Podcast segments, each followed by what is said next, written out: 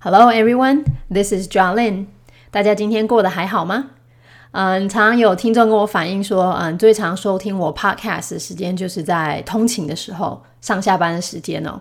那当然讲到通勤的话呢，难免就会讲到塞车这件事情。我记得我以前在啊电子公司上班的时候，天哪，早哎早上跟晚上那个下班的时间哦，车潮真的是超级恐怖的。所以呢，可想而知，嗯，塞车呢也是多义必考主题之一哦。我们来试试看吧。今天 Episode Four Traffic Jam 道路阻塞。Keywords and phrases. Number one，准时的，punctual，punctual。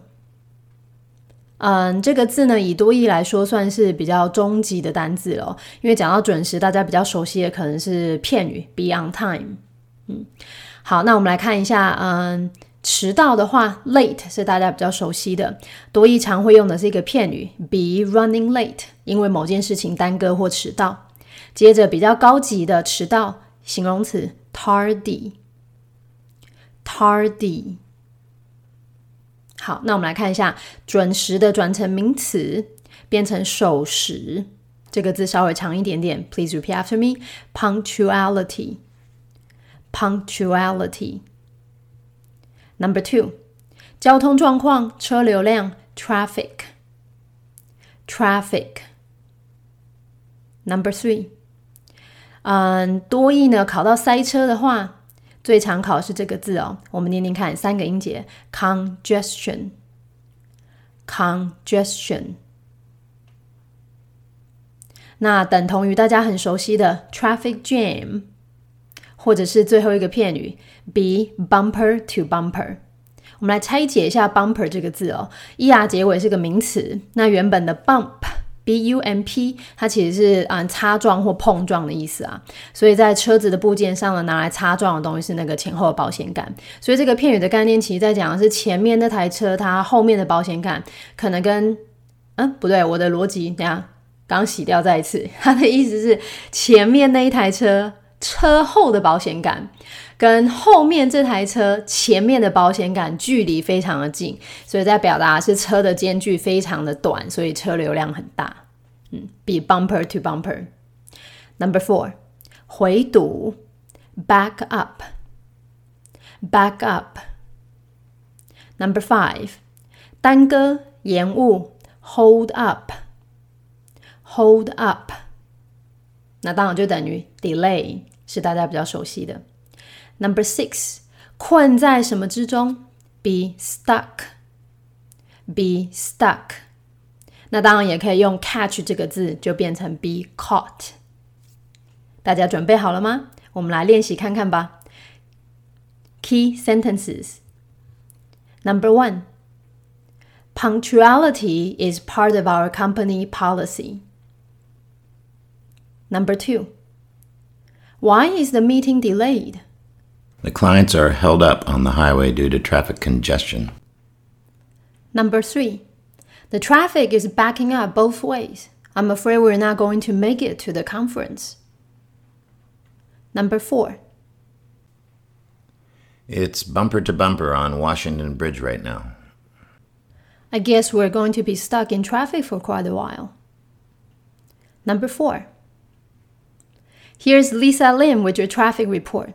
For those of you heading south from the downtown area, expect major delays on Lincoln Road. Traffic accidents on Lincoln Road have caused vehicles to back up for at least 5 kilometers. City authorities said the delay may continue for another hour or so. Drivers are advised to use alternate routes.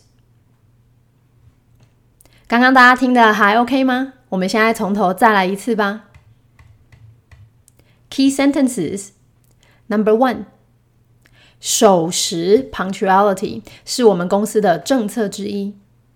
Punctuality is part of our company policy. Number two，会议为什么延迟了？Why is the meeting delayed? The clients are held up on the highway due to traffic congestion. Number three，现在双向回堵。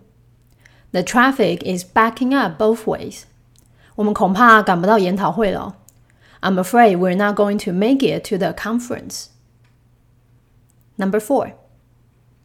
华盛顿桥上现在塞车很严重。 It's bumper to bumper on Washington Bridge right now. I guess we're going to be stuck in traffic for quite a while. Number five. 现在由 Lisa Lin 为你带来路况报道。Here's Lisa Lin with your traffic report. 啊、若是从市区要往南行的驾驶人，For those of you heading south from the downtown area，啊、您可能会遇到在林肯路上遇到塞车哦。Expect major delays on Lincoln Road。